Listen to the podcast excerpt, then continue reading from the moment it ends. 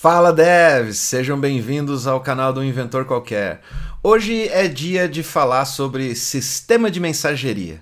E se você é um inventor, ou um maker, ou mesmo um programador de final de semana, daqueles que gostam de brincar um pouquinho por hobby, fica ligado nesse vídeo porque ele é muito útil para todos vocês. Eu sou Wesley Milan, sou programador há 33 anos e esse é o vídeo sobre SQS.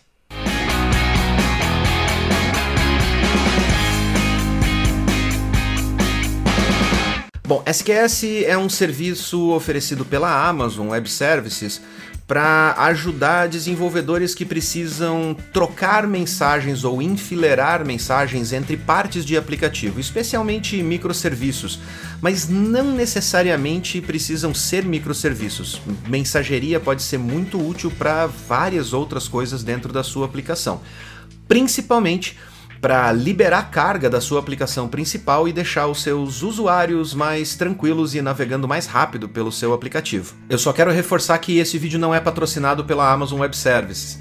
É, eu estou falando sobre o serviço porque ele é um serviço que nós utilizamos em plataformas e sistemas que nós desenvolvemos ao longo de vários anos e ele tem se mostrado muito útil, então eu quero compartilhar um pouquinho da nossa experiência utilizando esse serviço. O SQS ele é um sistema de enfileiramento de mensagens. Ele é diferente de um sistema de mensageria convencional. Um sistema de mensageria convencional, ele normalmente é utilizado para tratar de eventos. E nele você pode ter salas específicas ou filas específicas que a sua aplicação se conecta e recebe aquelas notificações para executar certas tarefas. Mas um sistema de mensageria convencional serve para certos aspectos da aplicação que são mais distribuídos e não dependem de uma execução única.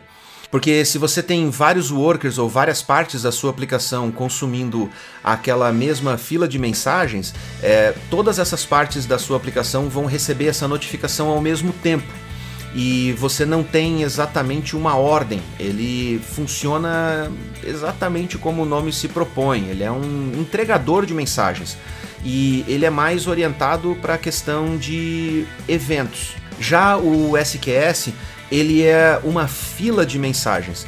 E o objetivo dele é tentar priorizar ou pelo menos organizar as mensagens que precisam ser entregues em uma determinada ordem ou pelo menos entregues de uma maneira mais controlada. Esse tipo de serviço normalmente a gente aplica ele a sequências de execução que estão executando tarefas que precisam ser respeitadas em ordem ou pelo menos em número de execuções.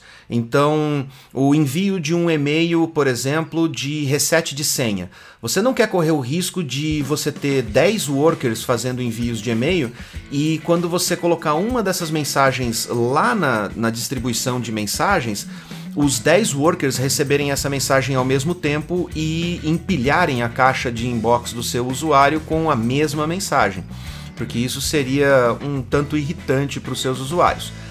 Porém, o SQS, como ele trabalha numa metodologia um pouquinho diferente, que ao invés de distribuir, ele enfileira, ele provê à sua aplicação a capacidade de conseguir executar uma única vez aquela tarefa.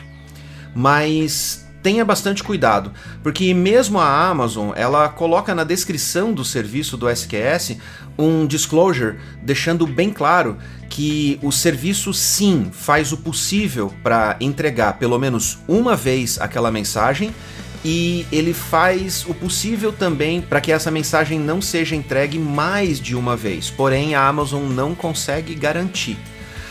Existem maneiras de você poder controlar isso em nível de aplicação. Então, para começar a falar, a gente vai listar os dois modos de funcionamento do SQS. O primeiro, que é o Standard, ele é um enfileirador randômico. Não quer dizer que ele vai sortear quem vai pegar, mas se você tem 10 workers consumindo essa fila de mensagens, eles vão requisitar para a fila uma mensagem que está lá dentro e a fila vai entregar aquela que tiver disponível naquele momento. Não há uma ordem a ser seguida na entrega dessas tarefas. Então, envios de e-mail, de reset de senha ou de confirmação de cadastro não precisam necessariamente seguir uma ordem. Porque não interessa se o usuário 1 ou se o usuário 2 se cadastrou primeiro ou depois, ou quem vai receber a mensagem primeiro, desde que eles recebam essa mensagem. Esse tipo de fila tem um custo um pouco mais baixo, porque ela é menos problemática na questão de lógica por trás dela. Basta você jogar as mensagens para dentro da fila e do outro lado a outra parte da sua aplicação vai puxar ela para ser processada. Já a fila número 2 chama-se FIFO. O que, que significa? É First In, First Out. Ou seja, a primeira mensagem que entra na fila deve ser a primeira mensagem a sair e assim sucessivamente. Ou seja, se você tem uma série de procedimentos a serem executados que precisam ser executados em ordem, por exemplo, pagamentos.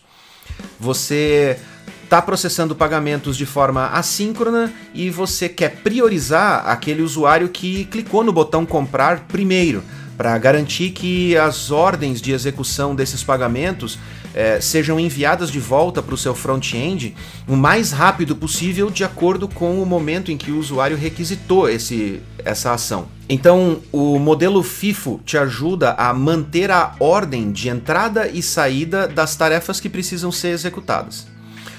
Outro recurso bem interessante do SQS é que como ele é diferente do sistema de mensagerias, normalmente um sistema de mensagerias utiliza um método chamado broker. Uh, o message broker ele é basicamente um socket que estabelece uma conexão entre a sua aplicação e esse servidor de mensagerias e essa conexão permanece estável durante toda a execução da aplicação, escutando ou recebendo de forma ativa do servidor para a sua aplicação, fazendo um evento de push ao invés de um evento de pull, ou seja, ele empurra a mensagem já que a conexão está estabelecida. No caso do SQS, ele utiliza uma metodologia um pouco diferente, que nós chamamos de pull request.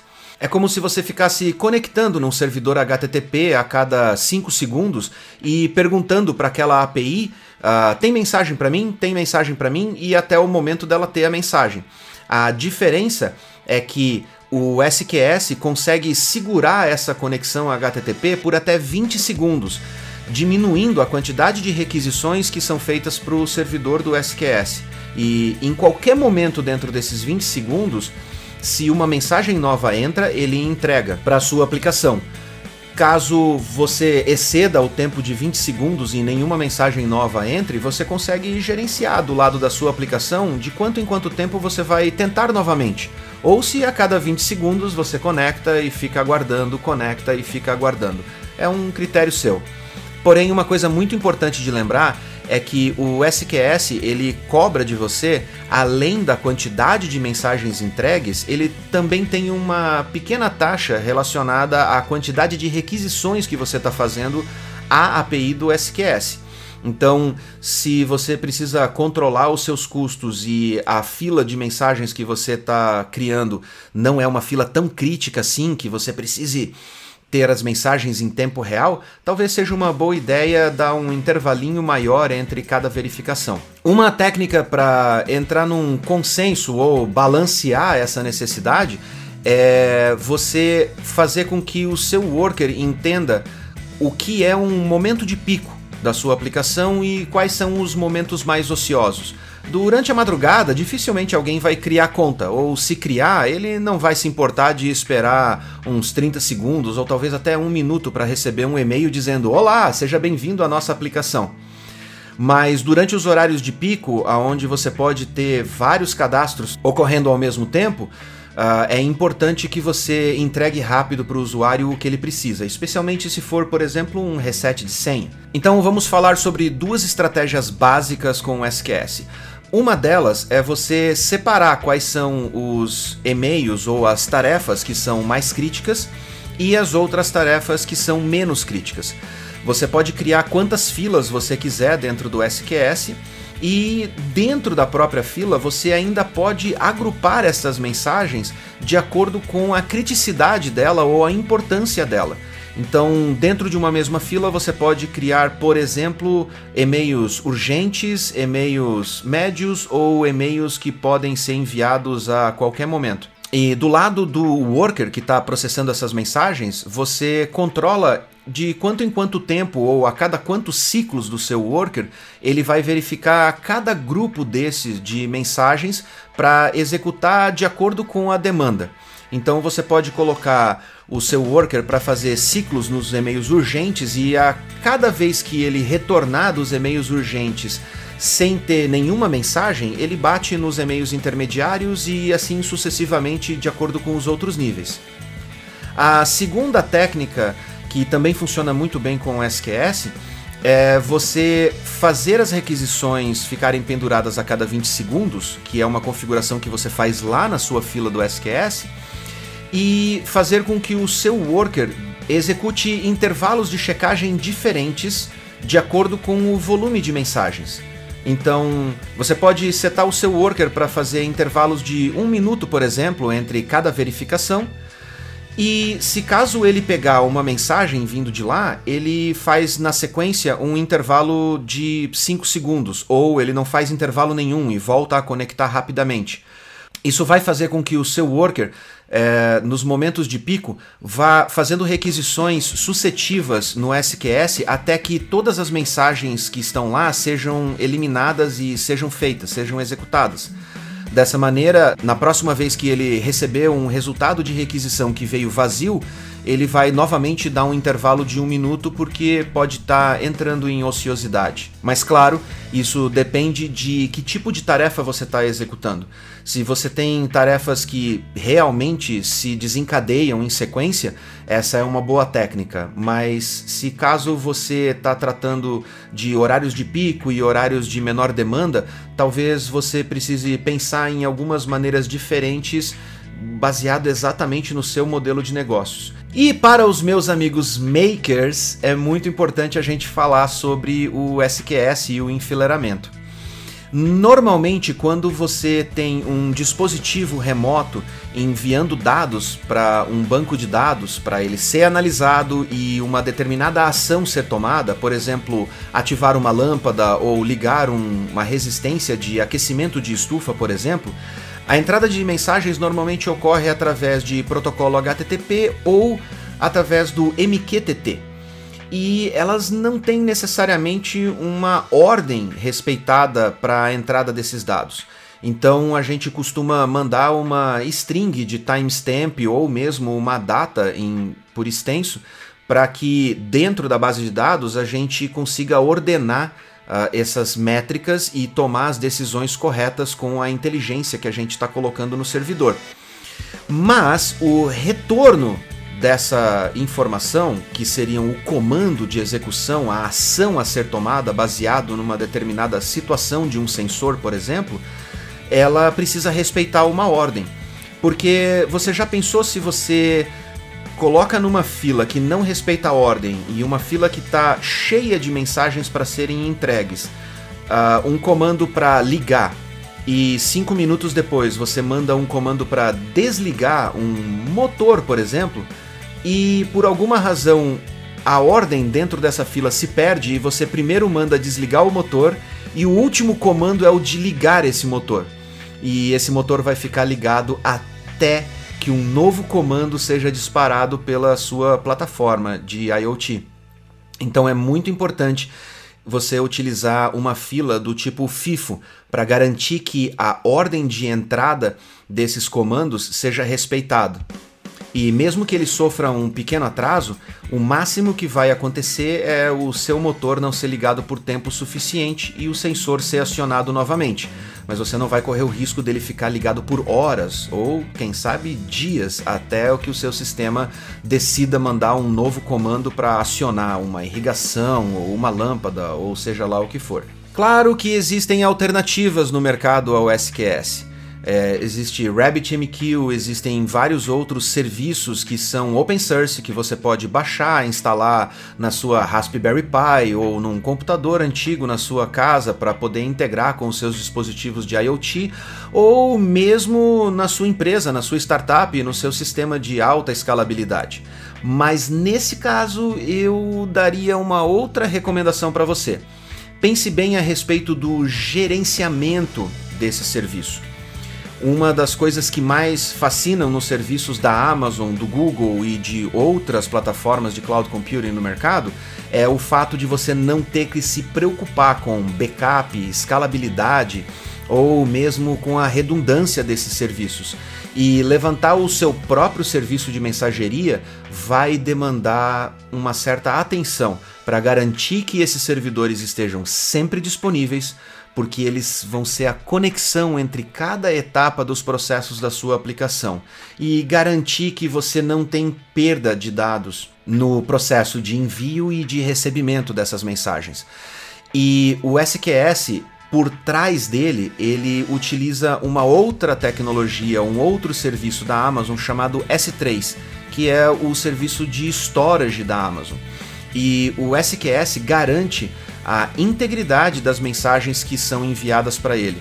Que mesmo que um servidor que está operando lá no SQS saia do ar, as mensagens estão seguras dentro do S3 e podem ser entregues por outra instância. Se você for desenvolver esse tipo de arquitetura usando o seu próprio serviço de mensageria, pode demandar muito tempo, muito estudo e você não alcançar uma estabilidade tão boa quanto utilizar um serviço pronto como esse que você pode consumir com alguns cliques.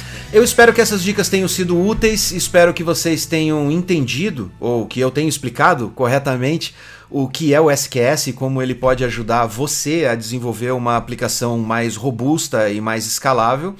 Se você quer saber mais sobre o SQS ou se você quiser que eu faça um vídeo mostrando na prática como criar as filas ou até mesmo executando as filas e ver como ele funciona, deixe uma mensagem aqui embaixo no vídeo dizendo: Wesley, por favor, faça um vídeo tutorial de SQS. E aí a gente vai colocar na nossa fila de pautas e o mais rápido possível eu vou fazer um vídeo para mostrar para vocês na prática como utilizar o SQS. No mais, eu só tenho a agradecer a vocês por terem assistido esse vídeo até o final e por favor, me ajudem. Se inscrevam aqui no canal, cliquem no sininho. Se vocês gostaram desse vídeo, deixa o joinha.